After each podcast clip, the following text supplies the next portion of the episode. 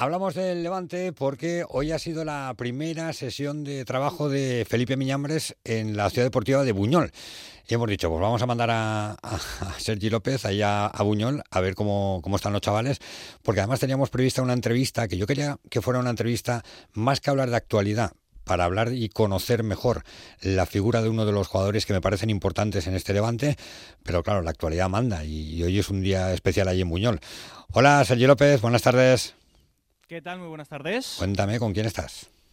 Pues estoy con Alex Muñoz en un día en el que se ha despedido Javi Calleja esta mañana, primera sesión a las órdenes de Felipe Miñambres en el cambio de dinámica que ya contábamos en el día de ayer, esa destitución del entrenador, se pone el director deportivo a las órdenes del primer equipo y hoy ha sido esa primera sesión de trabajo. Recuerda que ya se puso a las órdenes durante eh, dos jornadas, dirigió el equipo Felipe Miñambres entre la salida de Nafti y la llegada de Javi Calleja, ahora lo va a hacer hasta final de temporada temporada y ya te escucha Alex Muñoz. Hola Alex, buenas tardes.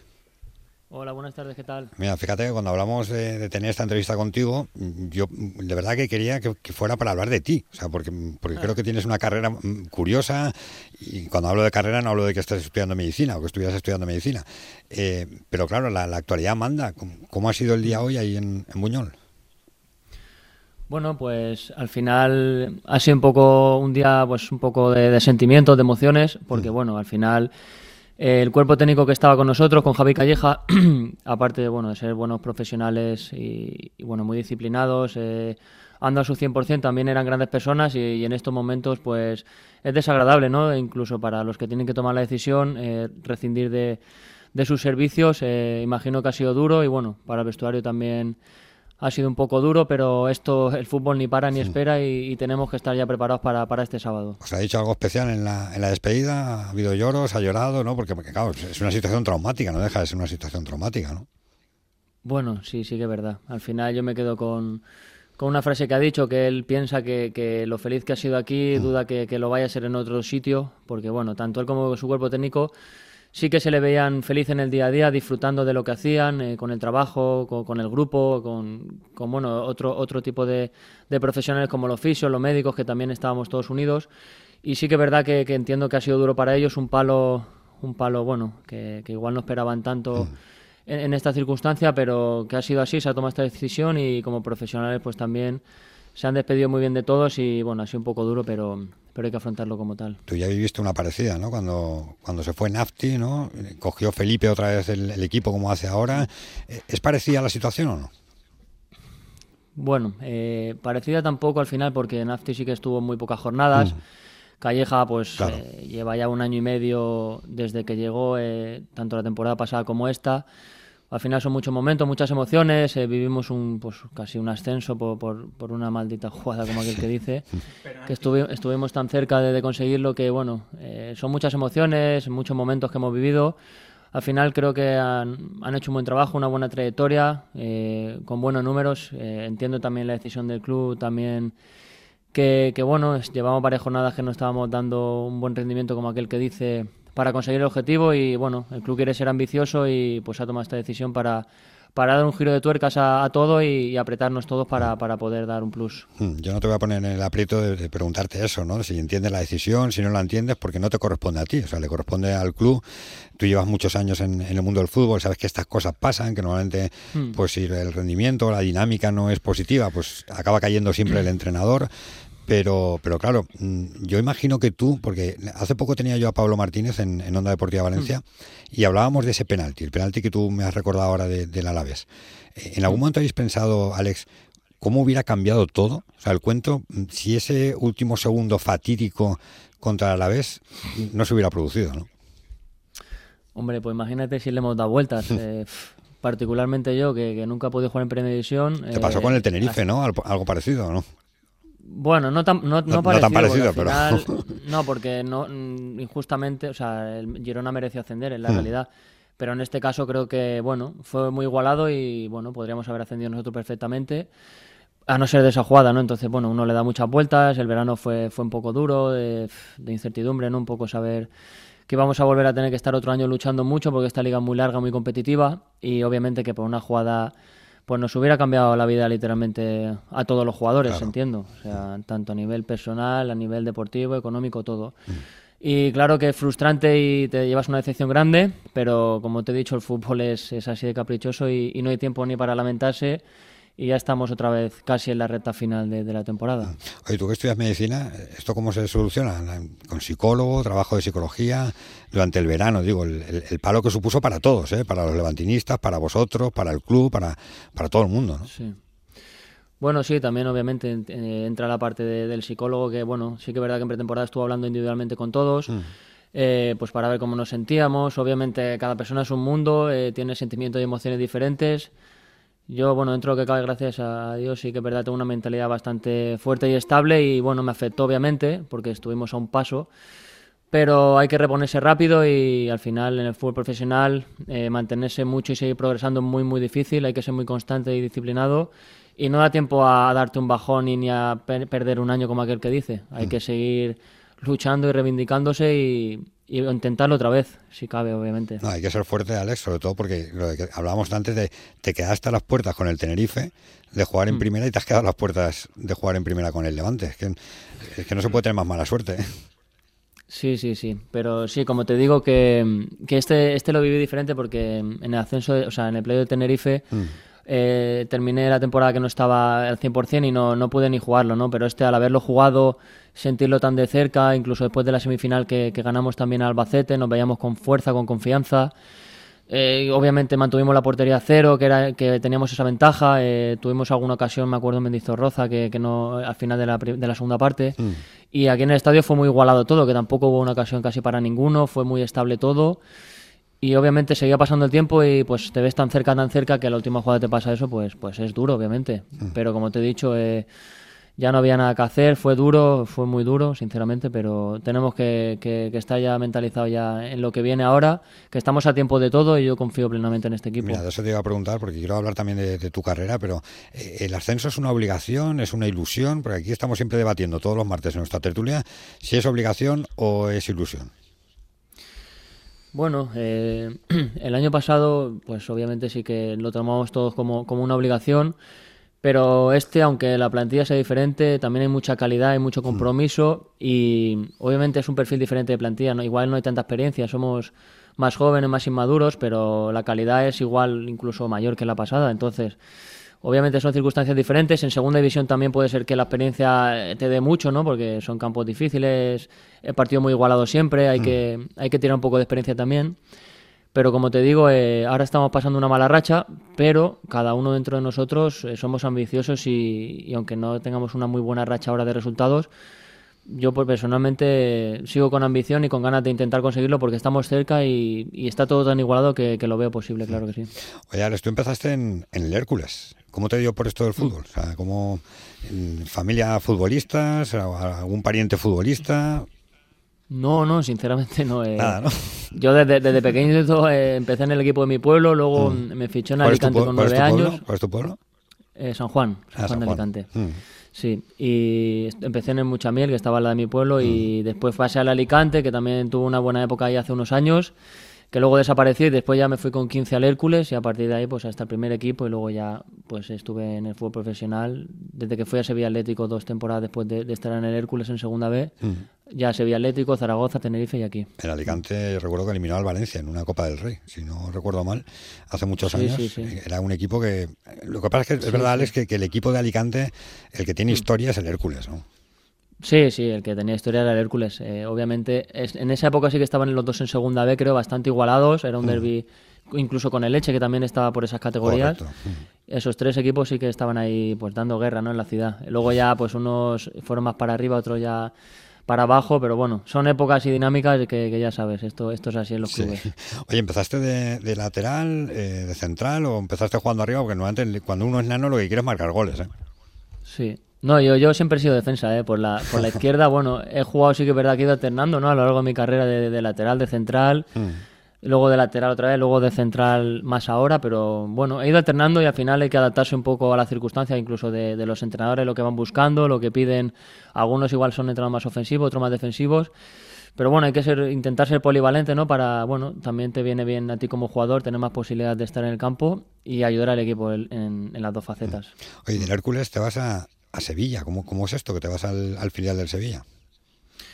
Bueno, sí, eh, hice, la, tenía 20 años creo, y hice dos temporadas buenas en segunda en el Hércules y bueno, el Sevilla se fijó y justo ascendió ese año el, filial a, segunda división y bueno, pagaron ahí un, traspaso al Hércules y ahí tuve la, oportunidad de, dar el salto al fútbol profesional.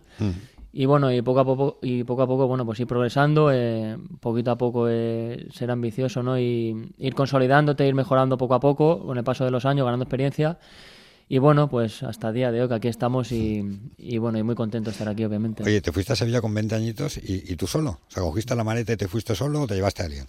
Sí, no, no, yo solo, yo solo. La verdad que eso fue una experiencia al principio, antes de irme, te daba cosa, ¿no? Un poco, ¿no? Ir tantos kilómetros fuera de casa, creo que eran 600 kilómetros. Claro. Vivir solo, que nunca había vivido, obviamente, otro era como otro mundo, ¿no? Y sí que te daba un poco de incertidumbre y de y de respeto, ¿no? Pero bueno, luego estás allí ya con gente joven que era un filial, eh, te relacionas pues con los compañeros, eh, quedas con ellos, haces planes y al final es todo más llevadero y, y al final te adaptas y se lleva bien. Eh, ¿Te cocinabas tú o, no? ¿O vivías allí en una residencia o algo? no sé si le gusta la pregunta. Vamos, que si sabes cocinar.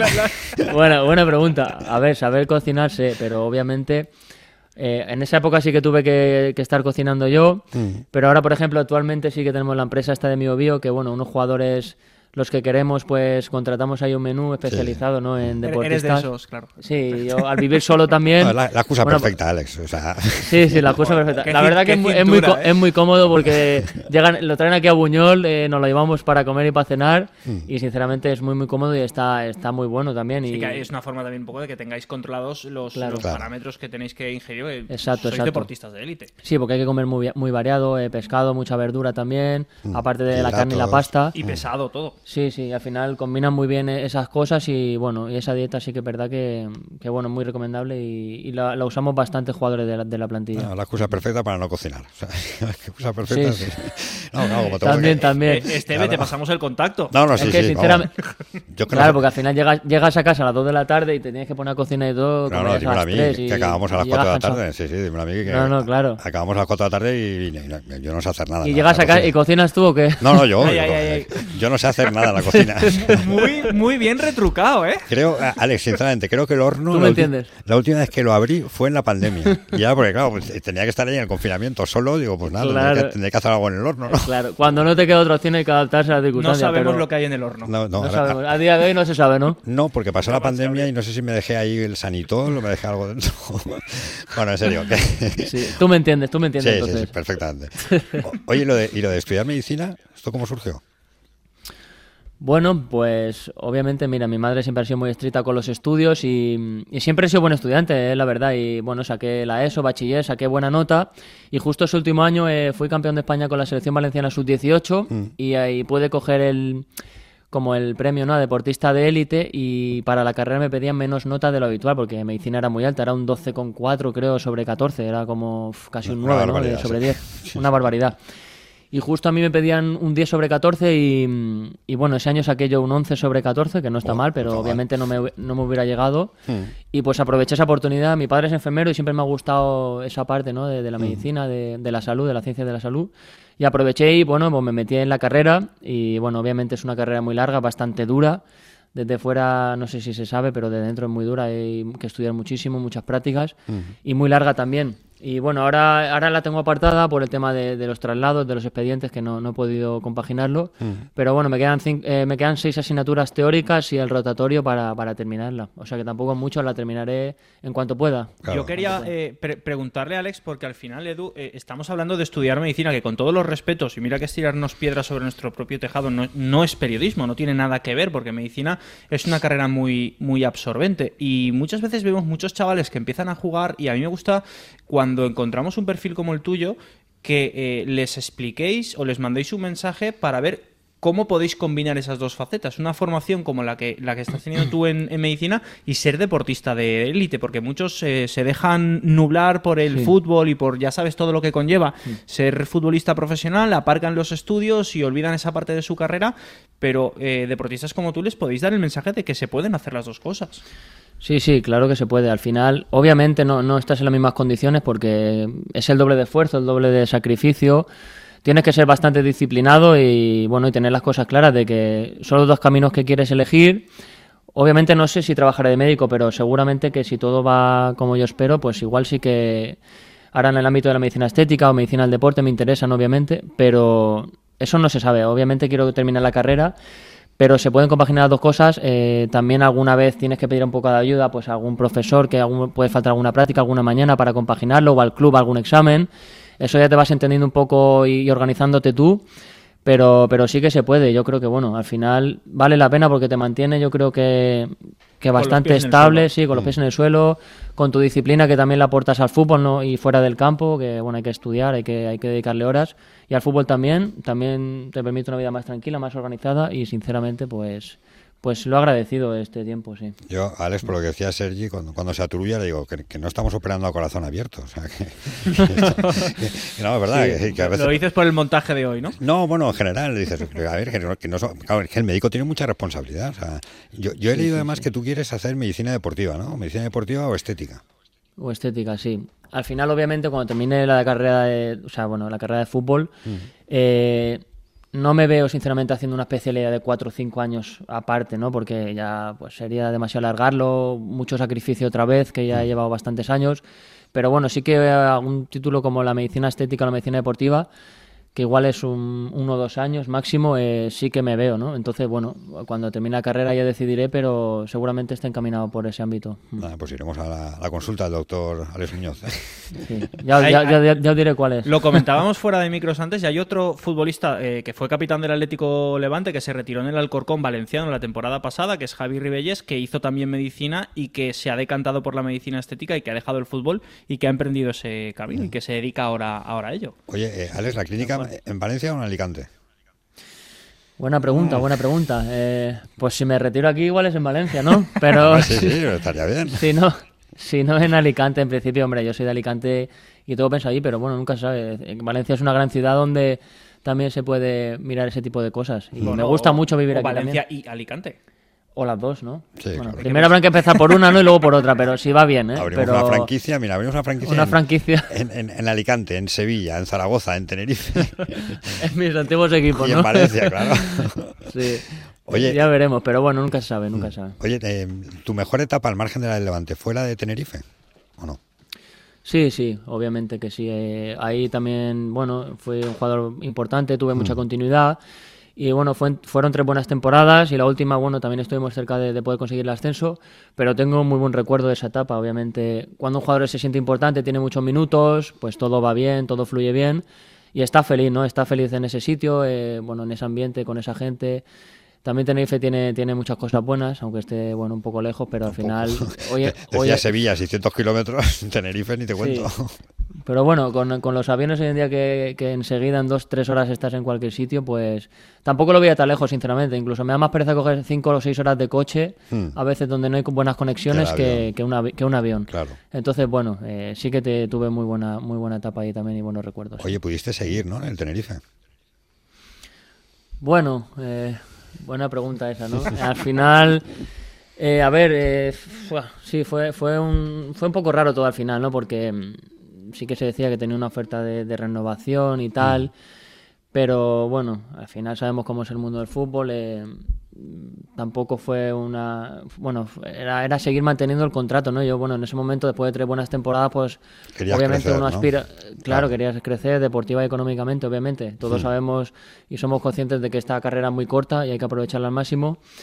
Y bueno luego sí que es verdad que cuando llegó verano eh, pues todo se habló un poco más pero ya surgieron pues el Levante y algún otro equipo y bueno obviamente pues tomé la, la, mejor decisión que creí en ese momento y, y, ya está. Pero bueno, yo de Tenerife le guardo mucho cariño a la afición y a, ese club, obviamente. Y además te venías cerca de casa, o sea, te venías a, tiro de piedra de Alicante, ¿no? Con, con la familia en Alicante. Eh, ¿Tuviste a Felipe allí en, Tenerife? ¿Coincidiste con él o no? No, no, no coincidí con él. Pero bueno, yo sabía que Felipe había estado muchos años ahí en Tenerife. Mm. Y bueno, pues entiendo que pues igual seguía Tenerife y, ese último año que fue un buen año para todos y bueno, al ver que quedaba yo jugador libre, pues, pues bueno, me contactó y, llegamos a un acuerdo bastante rápido y, bueno, todos contentos por esa parte, ¿no? Sí, porque fue el que te llamó, ¿no? Él, fue él era el, director deportivo ya del Levante, ¿no? Sí, sí, él era ya del Levante, contento con, bueno, con mis agentes. Mm. Nos reunimos un, eh, nos reunimos en Madrid un día y pues esa misma noche o al día siguiente ya ya cerramos el contrato, o sea que fue todo muy rápido y, muy bien, la verdad. a Felipe ya has tenido como entrenador, además, porque lo tuviste cuando se fue en Nafti, ¿no? Sí, sí, justo. Sí, yo guardo buen recuerdo de esa etapa porque conseguimos 6 de 6 de puntos. ahora, ¿eh? Oye, yo, lo firmo, ¿eh? hombre, hombre, si lo firmo. Ganar estos dos siguientes, imagínate si lo firmo. Pero sí, sí. Bueno, al final Felipe tiene mucha experiencia en el mundo del fútbol eh, como director deportivo y como entrenador. Que y como futbolista. Antiguamente, claro. Él entiende todas las partes y sabe de qué va esto. Bueno, entonces, eh, pues tenemos que estar a muerte con él, con el nuevo cuerpo técnico que tiene y obviamente tenemos que dar todos el 100% pues para volver a ganar este, este sábado y meternos otra vez en la pelea porque creo que tenemos capacidad para hacerlo y tenemos que dar ya ese cambio para, para tirar para arriba. Este sábado es Andorra, ¿no? Nos toca Andorra. Sí, sí, toca la Andorra en casa y bueno, en casa tenemos que hacernos muy fuertes. Obviamente, yo sabe, o sea, somos conscientes de que cada partido vemos la liga y cada partido es muy, muy disputado, muy difícil, tanto los de arriba como los de abajo. Eh, cada uno se juega la vida eh, por no descender, por ascender y no hay mucha gente a mitad de tabla, o sea, hay gente más abajo, más arriba y todos se juegan algo. Entonces, cada partido va a ser muy difícil, pero tenemos que estar mentalizados de ello y, obviamente dando nuestro 100% sabemos que podemos ganar cualquiera y tenemos que, ir al límite. Sí, yo lo hablaba hace poco con un entrenador que es que al final solo nos miramos a nosotros mismos, pero claro, el rival también juega y el rival también quiere ganar y el rival a veces es mejor que tú o está mejor que tú o a veces está peor que tú pero sin embargo no te sonríe la, fortuna porque yo creo que el Levante por ejemplo este año entre actuaciones arbitrales y otros partidos que tampoco le ha sonreído la suerte pues podría estar un poquito más arriba ¿no? Tal cual, tal cual. Pienso igual que tú. Eh, bueno, sin ir más lejos, el partido, por ejemplo, del Español o el de, o el de ida del Leganés, o el de Butarque, que son los partidos, el de Butarque, que deberíamos llevar por lo menos cuatro puntos de seis más. Mm por poner un ejemplo, ¿no? Obviamente ya no vale de nada, pero es la realidad y, esos puntos pues igual nos hubieran dado pues más confianza para estar arriba y más confianza también en el juego. Y bueno, pero son circunstancias que no dependen de nosotros, no podemos controlar. Y estos últimos partidos, pues eh, no hemos dado nuestro mejor, nuestra mejor versión, pero hemos tenido ocasiones para, para ganar los partidos 1-0, por ejemplo.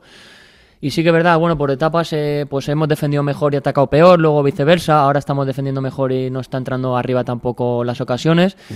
Y bueno, tenemos que buscar un poco ese equilibrio para, pues para que nos dé para ganar. Obviamente no nos está dando eh, en, estos últimos partidos y tenemos que dar un plus en ataque todos y, seguir manteniendo portería cero en la máxima vez posible y estaremos muy cerca de ganar. Oye Alex, eh, perdona Edu, porque no quiero dejar pasar un poco el tema de, de los árbitros, pero por una cuestión muy sencilla. Mm. Muchas veces nosotros en las retransmisiones dudamos y hablamos de eh, que el jugador muchas veces no sabe cuándo entra y cuándo no entra al bar. Eh, pensando en la jugada del español. No, y cuándo es penalti y no es penalti. Eh, claro, vosotros, o sea, esa mano que es clarísima, hmm. yo no sé si, si entendéis que no entre el bar, que entre el bar, o si tenéis claro cuándo entra, cuándo no entra, cuándo interviene.